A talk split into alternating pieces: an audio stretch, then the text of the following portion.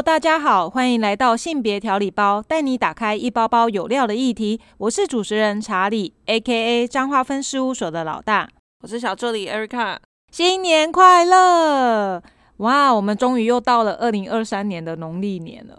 没错，我们今年年假可是有十天呢。那不知道大家这十天会是怎么样的安排计划呢？对过年这件事情有没有什么样特别的想法？说到过年，当然就是要领红包啊！领红包当然是最重要的一件事情。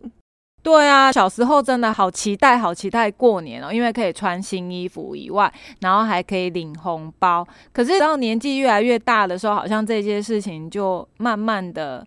不是那么快乐又期待的事情，可是我们先讲一下比较开心的事情好了。小时候啊，对过年有什么回忆？我大家很热闹，因为那时候其他的亲戚会一起回来吃年夜饭，家里面蛮热闹的。加上最期待就领红包，虽然说我的红包是一拿到手。一分钟之后就被回收了，就被收到妈妈那里去了。那我比你好，我可能拿两分钟。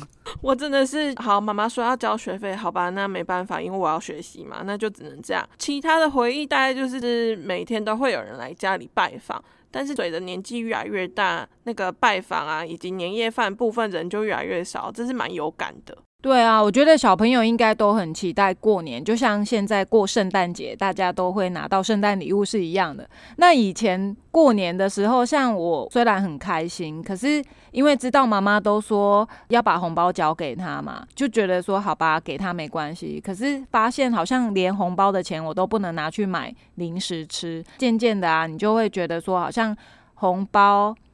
我开始越来越少，你知道为什么吗？为什么？因为我妈妈跟我的姑姑啊，还有其他的叔叔，就是亲戚朋友讲好了，觉得这样包来包去好没有意义哦，所以他们就通通都不要包了。从此以后，我就觉得我的过年不是一件很开心的事情。小孩子的欢乐被扼杀了，天哪！后来我长大开始出去外面工作的时候，我的哥哥嫂嫂也陆陆续续家人开始越来越多，然后又有小朋友出现的时候，我就想要扭转这一件。事事情，因为你知道，我都听到别人家都会有阿公阿妈吃完年夜饭之后，你要跟他拜年，然后就一个一个领红包。其实我好喜欢那种感觉哦，就觉得说，哎，有一种过节的喜气。那在我家，我们家也是基督宗教，所以其实我们过年也是不能打麻将的。为什么？就是只要是这些娱乐，应该是说像我最记得，因为我已经习惯这样子了，所以我不会觉得很奇怪。可是我嫂嫂他们家是有五个兄弟姐妹，所以你可以想象他们家其实是非常欢乐的。那当嫁到我们家，只有我们家又只有两个兄妹，他一开始他就会觉得说哦好无聊，而且我们家又不能玩麻将。就是第一口玩牌，连连那 K G 帮 Stop 那一种，我们都不能玩。那你们年夜饭完之后在干嘛？哦，可是我觉得我们家有一个特色，我们年夜饭会吃很久，可能会从六点会吃到晚上八九点。是在吃什么满汉全席哦？没有，其实我们是全家会在餐桌上吃饭、聊天、喝酒，只有家里面的人。然后讲话这样子，可是你确实也会觉得蛮无聊，所以有一阵子我在成长的过程里面，我会故意除夕夜的时候会安排小学同学会啊？什么意思？小学同学会就是因为反正大家都是住在一样的市乡镇说附近这样子对对对，然后我们就变成惯例，除夕夜那一天晚上我们要同学一定要见面，所以就增加了我一些对过年的期待。同学见面是到你几岁的时候啊？到二十几岁，哎，是到后来，因为各自离开了我们的城镇，去别的地方读书。可是因为基本上还是持续到二十几是有的。哇塞，那你们向心力很强啊！因为通常不是随着年纪增加，会懒得参加社交，或者是觉得哦，这怎么那么麻烦之类的。对啊，但是最后还是断了吧，因为开始各自有各自的伴侣啊，然后可能也不不能说半夜还要去夜游还是干嘛。不然以前真的是横冲直撞，就是啊，今天晚上。我们会突然之间，譬如说，我就会突然跟我妈说：“哎，我同学要去我们家。”突然二十个就在我家出现。二十个是什么意思？同学会，同学会，因为晚上没那时候怎么会有什么地方可以让你跨年夜？很少嘛，所以我们就是这样玩啊。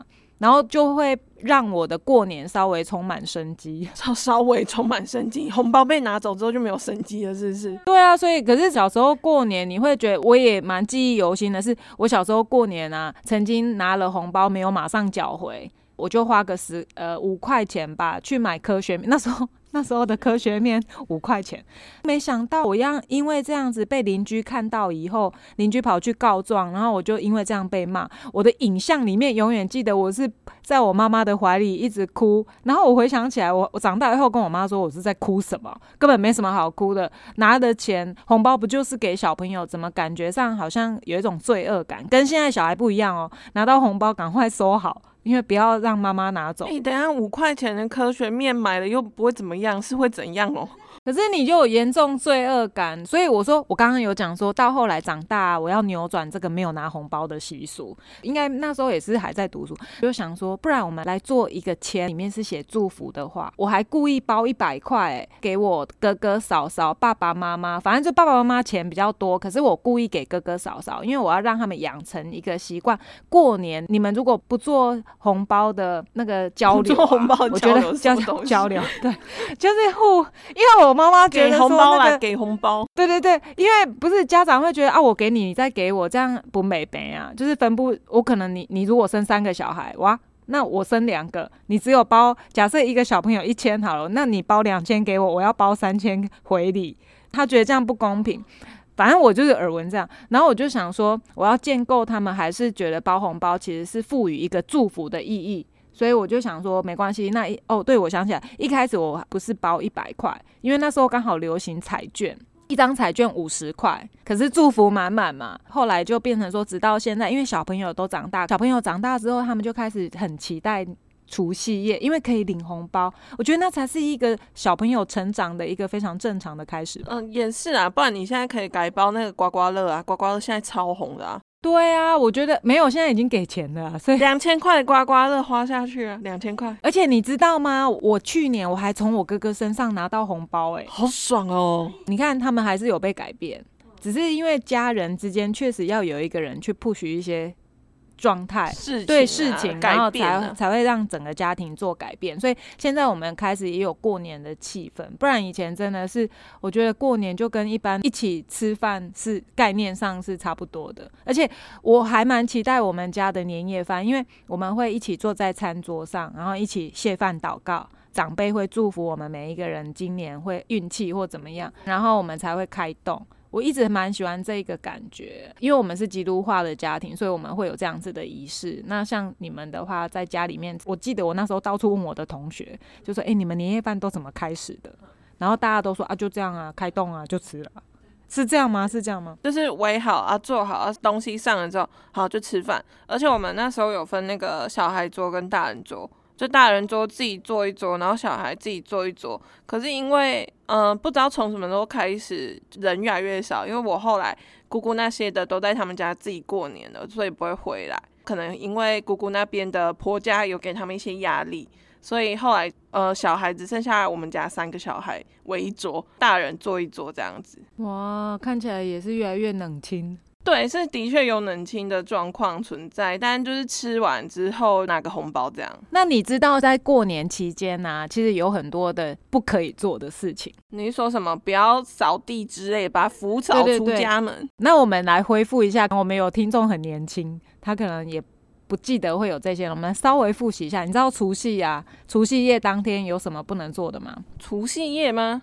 你有听过说欠钱不要欠过哦？有有有有。所以如果你欠别人钱的话，你最好能够在过年之前还清，不然会怎样？会衰一年。对对对对。可是没有借钱这件事情，我还是很衰，那就没办法了。然后还有说除夕那一天晚上不能把饭菜都吃光光，不是只有鱼而已吗？没有，他说要年年有余。所以你我后来才知道哦，原来每次就是我看有一些广告啊，它都是除夕夜年夜饭一定都放鱼。现在大家都吃火锅嘛，可是实际上它就是会放鱼，就是因为可是我们家也有哎，我们家除了就是煮菜之外，鱼一定会有哎，然后要年年有余，就是要年年有余，然后再来就是说吃年夜菜不可以切断。你说那个常年菜吗？对对对对对，可是你知道那是我很讨厌的菜，小朋友都不喜欢，可是老人家都超爱。你这是什么年龄暴击的问题？没有。我就觉得常年菜很苦很涩，你喜欢吗？我不喜欢，我觉得那很难吃啊。那我阿公阿妈都超爱，而且它是必点，就是一定要有那一道菜。啊，没有会怎样？没有会被骂吗？会生气呀，会生气。生屁哦！对啊，因为他希望常年菜吃了以后长命百岁，所以我想说，可能是因为这样，所以长辈都很喜欢。这是哪来奇怪的习俗啦？不知道。然后再来就是除夕的时候，你不可以去别人家串门子。那你刚刚讲的，你同学都去你家串门子，我都不行。对。所以如果有去别人家吃饭吃年夜饭，会造成对别人那一年会造成不安宁，那是以古老的说法。然后还有除夕夜你一定要守岁，有没有？没有，我就睡死了。管他的！我知道以前人家就是会故意除夕夜那一天过午夜的时候，就会乒乒乓乓啊，开始放鞭炮啊，所以他们会守岁，然后希望也有人说要帮父母守岁，希望父母可以健康长寿等等这些。哦，有有有。然后还有这个我倒没有听过，他说除夕夜不能关灯，为什么不能关灯？因为他说睡觉以后是要吓走年兽之类的，因为象征的明年会前途光明啊。所以不能关灯，好吧？这个我真的没听过，我还是就是照关灯。我也是。再来就初一喽，初一的时候啊，有一些禁忌。第一个就是说，你不可以随便借别人钱。还有这种？对啊，因为如果你初一跟别人借钱的话，你一年四季啊，你都需要靠外援、别人的帮助才有办法生活。为什么感觉这些禁忌都有一点恐吓人家的意味啊？没错，没错。然后还有初一早上不可以吃稀饭。这又是什么东西？因为古时候只有穷的人吃不起饭，所以他们就说，如果初一吃稀饭的话，会导致你一年都很贫穷。好吧，这是长知识了。好，然后再来就是大年初一啊，你不可以。催促别人叫别人的名字，你赶快起床，某某某，就说哎，对，艾瑞卡，快点起床，不行，因为这样子你好像一整年都会被别人催促要做事情。你看好多的无稽之谈，对，这好像是冷知识的感觉，没错。然后还有啊，初一早起哦，我去年有听过，他说初一的时候啊，你不可以睡午觉，初一初二不要睡午觉，因为它会影响你的事业。所以我有朋友因为这样真的不睡午觉。然后我就想说，他就说他很累，然后我就说，那你干嘛不睡觉？他就讲说，因为我妈提醒我不能睡觉。那好吧，那真的是无稽之谈吧？对啊，哦，初一好多禁忌哦，还有初一不要拿剪刀剪指甲，不可以打破物品。因为他说就是不小心哦，所以你知道有时候不小心打破东西，我们要讲岁岁平安。对对对，希就逢凶化吉这样。还有就是你初一不可以打小孩，这个我有听过。应该是说你一整年不管什么时候都不要打小孩吧？怎么会是初一不打小孩？因为他说过年期间要说好话、做好事，你这样一整年才会顺顺利利的。然后还有初一的时候不要打扫。所以过年啊，我们要穿新衣啊，戴新帽啊，然后一定一定就是初一不能打扫，要把家里的财气呀，通通保留在家里面。所以我有听过说，你扫地的时候，如果你真的还是要打扫，你不可以把扫帚往外扫，你要向内扫，说不定你家留的是晦气嘞，也有可能。然后他就说，初一不要洗澡、洗头发。因为你会把所有一整年的财运都洗掉，如果可以的话，你要尽量在除夕夜的晚上九点以前一定要洗干净哦，这样可以去霉运。是有多爱财来到底？然后还有初一不要洗衣服，因为初一、初二是水神的生日，所以你暂时不要洗衣服，要等到初三才可以洗哦。还有就是初一不要倒垃圾，跟福气把它倒走意思是一样，所以只能真的很想要留住福气。所以对，所以哎，可是好像我不知道是因为有这个的关联呐，所以你知道他是说初一啊不要倒垃圾，可是如果要的话，你要维持到初五才可以倒。不知道是因为这样，所以你知道我们垃圾车也是这样，不是吗？我们过年期间是没有收乐色，对呢。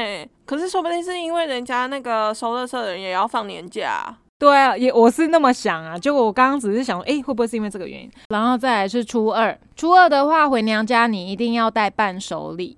这你知道吧？哦，对，回娘家要带伴手礼这一点，我真的是觉得，因为他们就说那个叫回门礼，除了礼貌以外，也就是要让那个娘家的人知道女，就是女生出嫁以后过得还不错哦。所以初二的时候回家一定要带伴手礼。再来第二个是回门礼，一定要是双数。什么意思？不能送一个礼盒，你就不能单礼盒？对对对对对对，因为他说回门礼不管是现金还是礼品啊，你都要以双数为主。单数的话就是被认为是不吉利的，所以一定要双数，记得哦。单数错了吗？好，再接下来初三呢？初三的话要早一点上床睡觉，因为传说啊，初三是老鼠娶亲的日子，所以你晚上要早一点上床睡觉，避免去打扰到老鼠娶亲。你有没有看过中国民间故事？他打扰老鼠娶亲会发生什么事情？他们没有办法繁衍吗？这样很好啊，就不用杀老鼠嘞。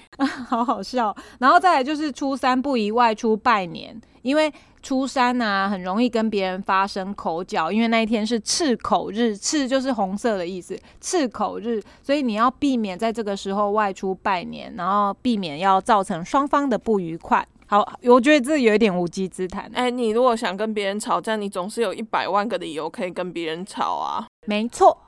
然后再来出事的话，就是迎灶神接神回家，保佑你一年平安顺利啊。然后还有出事，就是不要出远门哦，因为灶神出事会来查户口。所以，所以这是应该是中国民间故事啊，越听越荒谬啊！天哪！好，再来接下来初五，初五就是迎财神，希望财运亨通啊。所以刚刚有讲第二点嘛，初五就是会倒垃圾。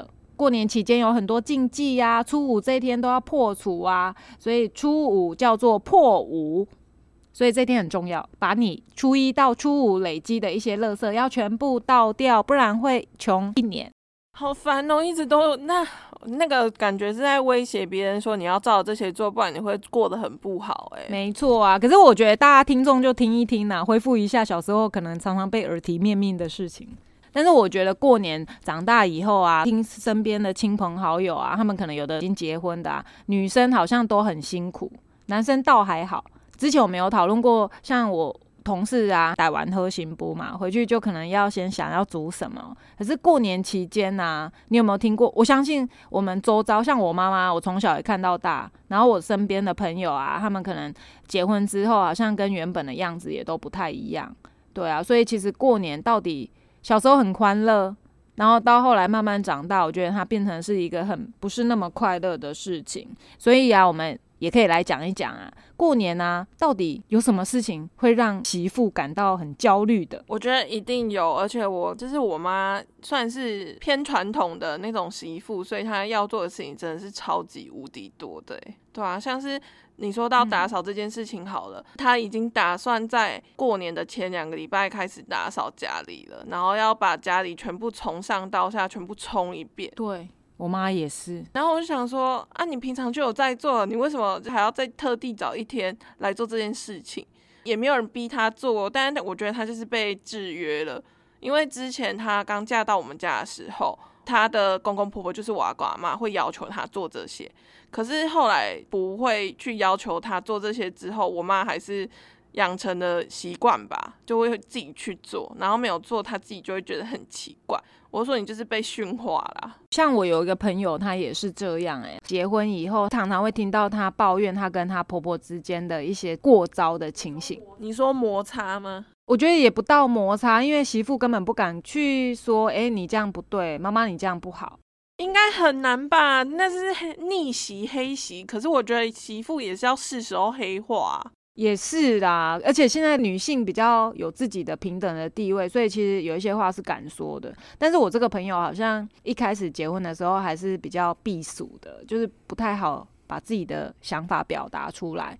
你是说还是会有一些尊重的部分在吗？会啊，因为才刚嫁过去的时候，他还在磨合期啊。可是我听完以后，我真的觉得他也好可怜哦。我讲一下，我这个朋友把她叫小花好了。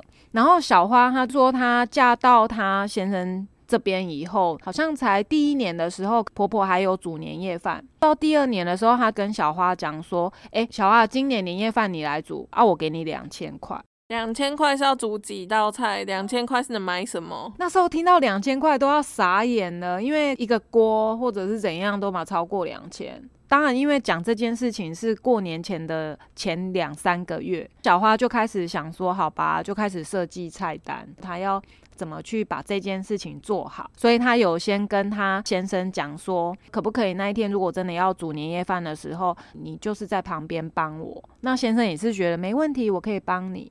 先生很有自信的当小帮手，是不是？对，可是没想到那一天小花她要煮饭的时候，因为第一次煮七八人的晚餐，对小花这种才二十出头的人来讲，其实是有一点困难。可是她就想说，婆婆都已经这样交代了，所以在煮饭的过程里面，她好像有一点情绪高涨，因为觉得自己忙不过来，然后小帮手又有一点挫，她就有点很 扑隆宫，她就说：“哦，你怎么这样？”可是她这样有点数落她先生的时候，被她婆婆看到了，所以婆婆当下就傻眼。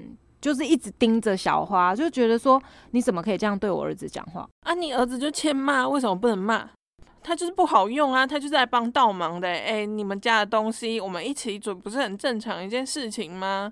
对啊，所以小花一看到，马上就是嘴巴就闭口啊，心里面会觉得说：天哪，这样为什么我煮个饭，然后你还要在旁边一直盯场，就觉得压力很大。真的会啊，而且又找到一个没有什么用处的小帮手，当然会让小花压力越来越重啊。但是因为那个小花她真的很会煮饭，所以年夜饭煮完，婆婆傻眼，因为实在太粗糙了，很丰盛哦。小花的公公看到，然后他的那个嘴角都一跳到眼那个眼尾了，就很开心，就觉得哦，我的媳妇怎么那么棒，好棒哦。然后言下之意好像婆婆煮了不怎么样，所以婆婆的脸就很臭。也因为煮了这道饭以后，小花完胜了，所以从此以后婆婆就没有再教她煮饭。很好啊，哎，小花对，这是一个正向的。我在猜啦，她婆婆可能是原本是想要测验一下这个新婚小媳妇，她是不是有能力可以照顾好她先生，然后煮一道菜。所以当她知道她那么会煮之后，可能会危及到她在家里面的身份地位，所以婆婆以后就没有再教她煮饭。为什么是要用考验媳妇啊？媳妇做错了什么？小花跟她老公不是结婚而已吗？对啊，可是我觉得这结果应该也没有不好啦。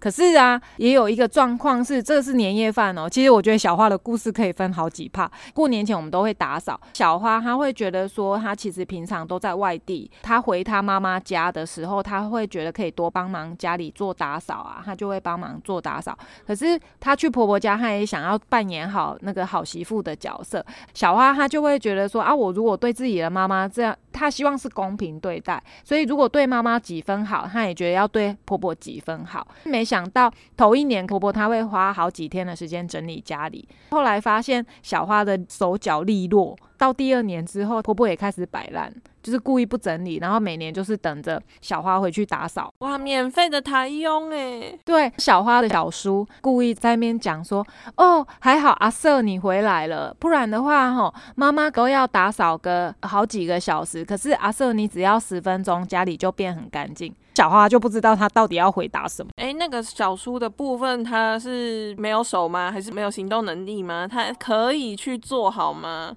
大家都有使用者付费的习惯嘛？那你家你自己在住，你为什么不用去打扫，而是要等到别人回来，然后才要去打扫？说那什么话，莫名其妙。他就是小儿子啊，可是说实在的，我觉得家里是没有分男生女生，只要对家是有一个负担，然后你想要家庭更干净，其实每一个人都可以动手去做这件事情。没错，而且男生常常都会说啊，我扫不干净，你又骂我，那我干脆不扫了。哎，不是你连尝试都没有尝试，你就在那里摆烂，什么意思啊？我觉得是一种心意。跟积极度，而且你不做的话，哎，那是你家，哎，你自己住的家底，你不保持整洁，为什么还要外人来帮你保持整洁啊？实在是很奇怪，哎。而且你知道小花还有第三种状况，哎，你小花真的是有够可怜，她好可怜哦。我我这个朋友真的是实在是，我每次听她抱怨，我都替她感到难过。到底是为什么要结婚？你这样会不会有人恐婚呢？啊，有，反正只是分享而已。小花她还会有遇到一个困难，结婚之后初二到底可不可以回家？哎，习俗是说可以啦，这时候我们就要遵从习俗嘛，初二回娘家。可是我听小花分享啊，她就是说，其实要结婚前啊，她的爸爸去她婆婆，就是那时候还只是男女朋友论及婚嫁的时候，她说她爸爸有去找她未来的公公婆婆。小花有五个姑姑吧，然后小花的爸爸从她结婚以后，小花的。妈妈很辛苦诶，她说他妈妈好像结婚第一年还有初二回娘家，之后二十几年以后，他妈妈再也没有初二回娘家了。是因为要侍奉他的姑姑吗？除了侍奉姑姑，还有姑婆们，就是长辈的姑姑们。所以小花她爸爸就觉得说这样子好像很辛苦，然后就很担心小花以后是不是初二不能回娘家。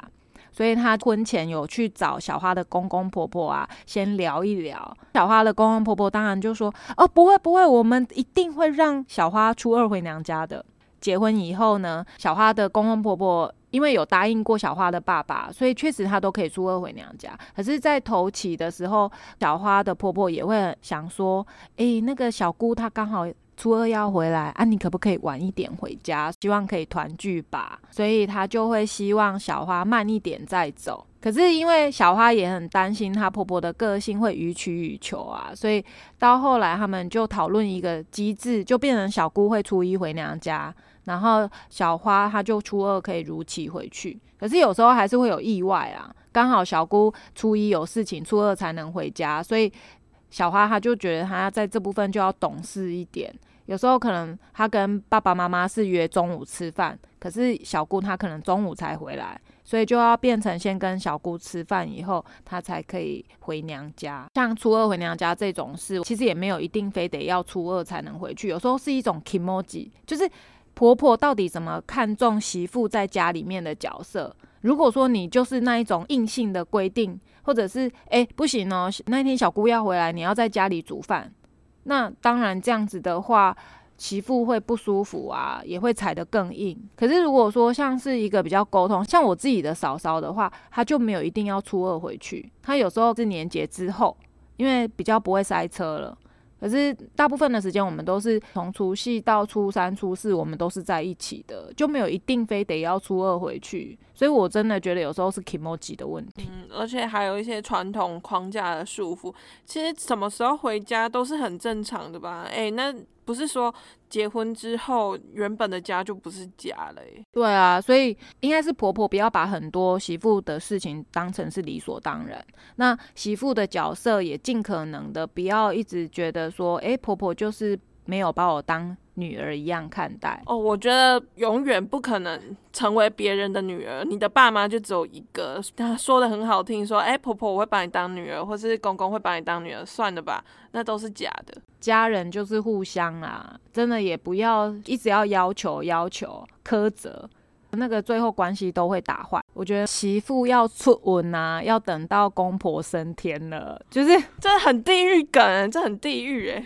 可是你知道，我觉得我妈就是很明显的不一样。她好像到现在自己可能也因为年纪大了，她就觉得她还是会打扫，可是她不再像她年轻的时候一定要弄到非常的整洁干净。她觉得只是除旧布新，然后有一些不一样的感觉，这样就好了。可是有时候我们确实会因为长辈的期待或要求。然后都这个被戏红，嫌个被戏这样。如果像我朋友他刚结婚好了，就会常常面临要被问说，哎，什么时候生小孩？真的很烦哎，生小孩干你什么事啊？生出来你要养，是不是？有一些亲戚真的很麻烦，会一直问这些有的没有的问题，让人家压力很大。不是也会问说，哎呀，你领多少年终啊？对啊，可是长辈都会觉得说，没有，我这只是关心你，想问看你最近好不好这样子。嗯，我觉得我们对人的关心有时候是不太会表达，他可能也没有真的很想要知道，诶，有没有想知道？我是不知道，但是他就是不会问话，所以有时候就会让人家很多的不舒服的感觉。那尤其是那一种新婚夫妇，或者是已经结婚两三年，一直都膝下无子的。其实过年，我觉得还有我们之前也有讲，不知道有没有讲过，就是关于那一种可能二十二十九岁、三十岁的时候要迈入婚姻，过年的时候最讨厌过了，就是会问说，哎，你什么时候结婚呢？你有没有男女朋友啊？其实说实在，这些都不关你的事吧？我的生活为什么还要跟你交代？对啊，所以我真的觉得，如果是身为长辈的我们啊，可能也要会说话技巧，该说的多一点，关心这个人，而不是关心说你的年终啊、你的怀孕啊。我觉得那真的有时候会让人家很不想聊。真的，这真的很需要，尤其是在过年的时候，大家聚在一起的场面，大家也不想把它搞得太尴尬吧？这真的是很需要好好的。表达一下自己，我听到这个真的很不舒服。可是因为过年期间大家都蛮希望欢欢乐乐的，所以根本也不想回应。